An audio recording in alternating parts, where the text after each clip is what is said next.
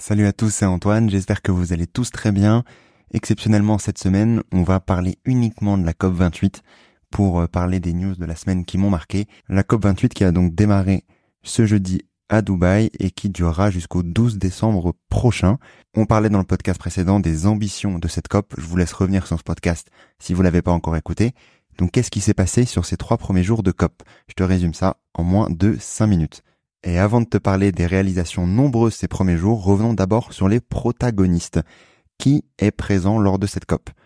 Il faut savoir que cette COP 28 est honnêtement exceptionnelle par rapport à la quantité de personnes présentes à Dubaï. Le total est actuellement de 81 000 délégués qui se sont inscrits au sommet en personne. À titre de comparaison, la première COP sur le climat, tenue à Berlin en 1995, comptait à peine 4000 délégués. Donc une très belle augmentation, mais également une augmentation assez importante par rapport à la précédente COP, du coup la COP 27 qui avait eu lieu en Égypte à Sharm el-Sheikh, qui avait du coup accueilli 50 000 délégués. Dans le top 3, on a d'abord les Émirats arabes unis, avec plus de 4000 participants, le Brésil, mais également la Chine. Concernant la parité homme-femme, le ratio est encore très loin de l'équilibre, avec uniquement 38% de femmes pour 62% d'hommes. Un chiffre qui reste ISO par rapport à la COP précédente à Sharm el-Sheikh. On passe maintenant à ce qui s'est passé depuis les trois premiers jours de cette COP, à savoir de jeudi à samedi soir.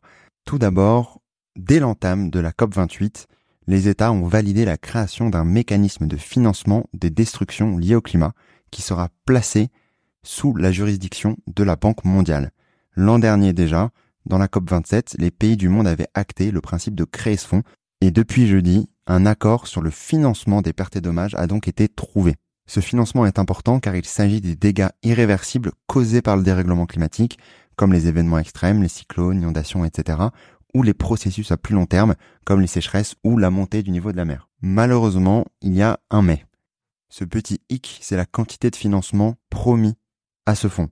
Actuellement, les Émirats arabes unis ont proposé 100 millions de dollars, l'Allemagne également, 10 millions pour le Japon, 17 millions de dollars pour les États-Unis, 40 millions de livres à environ 50 millions de dollars pour le Royaume-Uni, donc un montant qui ne dépasse pas 300 à 400 millions de dollars. Le problème, c'est que le besoin est estimé entre 290 et 580 milliards de dollars, donc à savoir mille fois ce montant.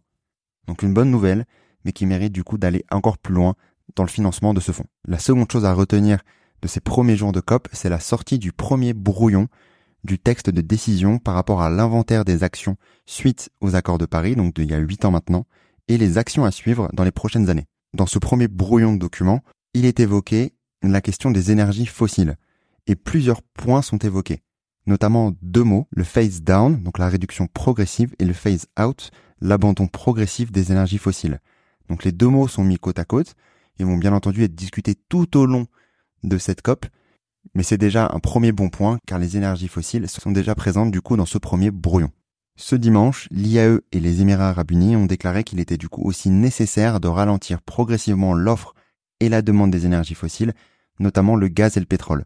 Donc même si on parle ici de phase down, donc de réduction progressive et non pas de phase out, d'abandon progressif, il est important de rappeler qu'il n'y a jamais eu d'engagement sur ce sujet en 30 ans de discussion climatique. Enfin, le dernier point à retenir, hier samedi, c'est 118 États qui promettent de tripler la capacité d'énergie renouvelable mondiale d'ici à 2030. Les pays se sont engagés à travailler ensemble en vue de porter les capacités mondiales d'énergie renouvelable, donc l'éolien, le solaire, l'hydroélectricité, à 11 000 gigawatts à cet horizon, contre environ 3 400 gigawatts aujourd'hui. Malheureusement, il est à noter que la plupart des pays en voie de développement, comme la Chine, l'Inde, l'Indonésie mais également des pays du Moyen-Orient comme l'Arabie saoudite, l'Iran, l'Irak, le Qatar, l'Égypte ou même Israël, n'ont pas pris part à cette promesse. À noter également qu'une vingtaine de pays, dont la France, ont appelé à tripler l'offre du nucléaire d'ici à 2050.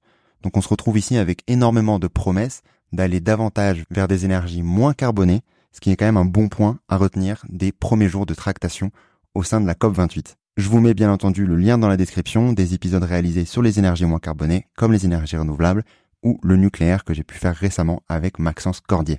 C'est tout pour ces premiers jours de COP. Pense à partager autour de toi ces différentes avancées au sein de la COP 28. Je te dis à très bientôt pour un nouveau résumé de cette COP 28 et n'oublie pas, comprendre c'est la première des actions. Salut